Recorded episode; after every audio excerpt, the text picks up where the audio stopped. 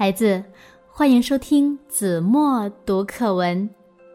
今天我要为大家读的是五年级下册第二十四课《隐姓埋名三十年》。一九六一年春季的一天。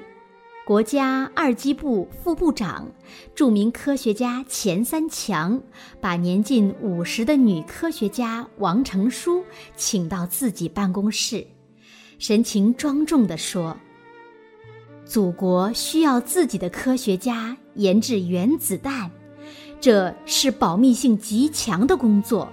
你将不能再出席任何公开会议，更不能出席国际会议。”你愿意隐姓埋名工作一辈子吗？我愿意。王成书不假思索地说出这三个字，声音不高，却十分坚定。这极为平常的三个字，对王成书来说，将意味着从此放弃自己熟悉而喜爱的专业。从此放弃科学家应有的学术待遇和荣誉，从此放弃一切名利，而不能像其他领域的功臣那样面对鲜花和掌声。不管为国家做出多大贡献，自己的名字也不会为人所知。但是。名利二字在王成书心中，一向是十分渺小的。他已经不是第一次放弃名利了。青年时代的王成书，怀着一腔爱国热忱，留学美国。他决心努力学习，掌握国外先进的科学技术，将来报效祖国。在美国，他获得了博士学位，在稀薄气体等研究领域取得了令世人瞩目的成就。一九四九年，当中华人民共和国成立的喜讯传到大洋彼岸，王成书和丈夫张文玉，我国著名高能物理学家，毅然决定。放弃美国优厚的待遇和先进的工作条件，回到自己的祖国，为建设新中国贡献力量。美国政府听说王成书要回国，立即派特务监视他的行踪，没收了他替中国科学院采购的半导体材料，还对他非法传讯。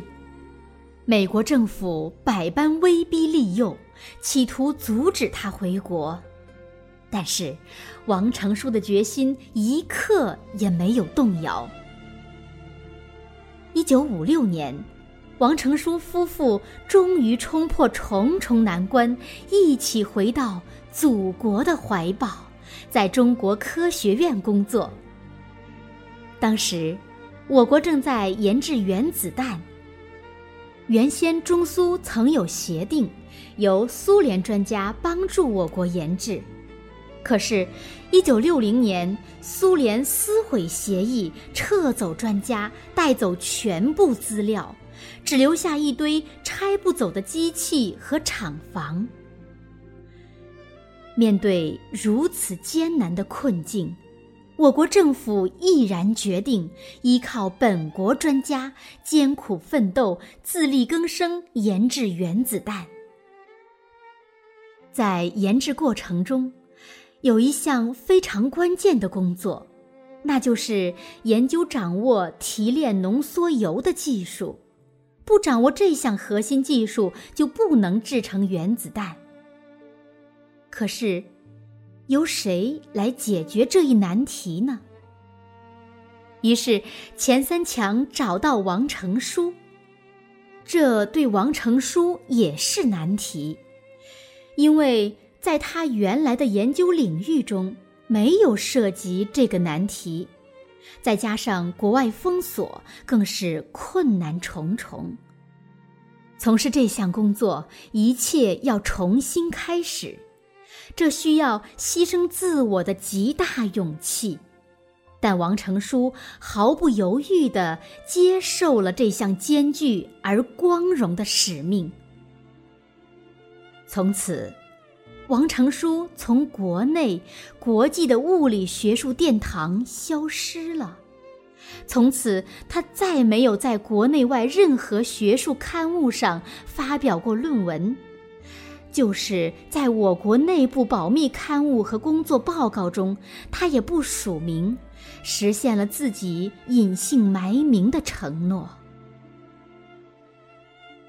王成书接受任务以后，深知责任重大，任务紧迫，因为党中央决定要在国庆十五周年前后成功爆炸我国自制的第一颗原子弹。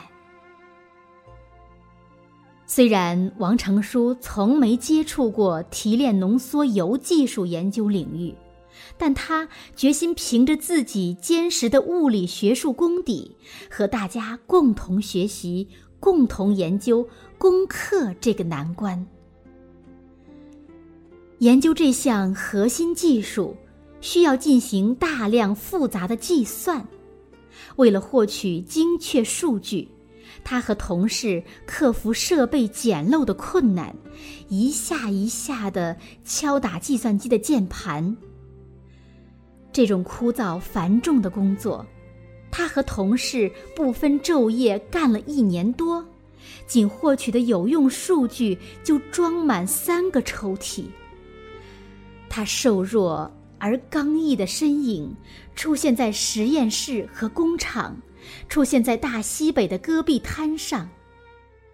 有时，由于研究工作的需要回到北京，他也几乎没有时间和家人团聚，看看自己心爱的正在上小学的儿子。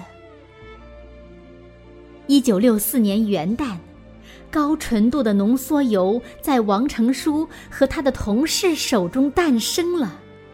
一九六四年十月十六日。中华人民共和国第十五个国庆节后半个月，刚刚平静的中华大地又沸腾起来。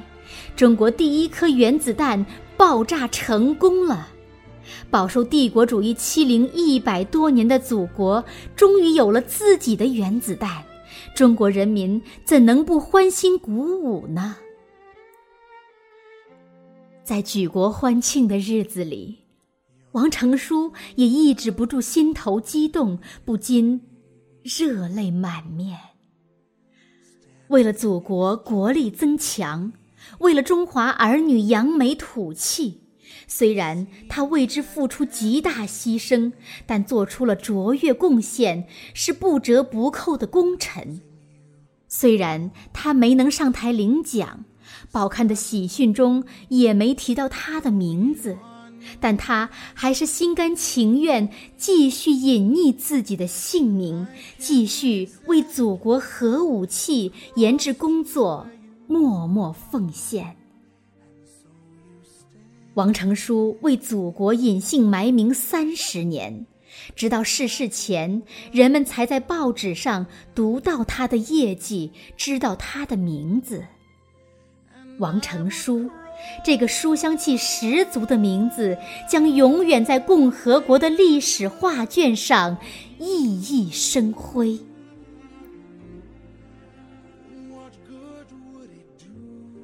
好了，孩子，感谢您收听子墨读课文，我们下期节目再见。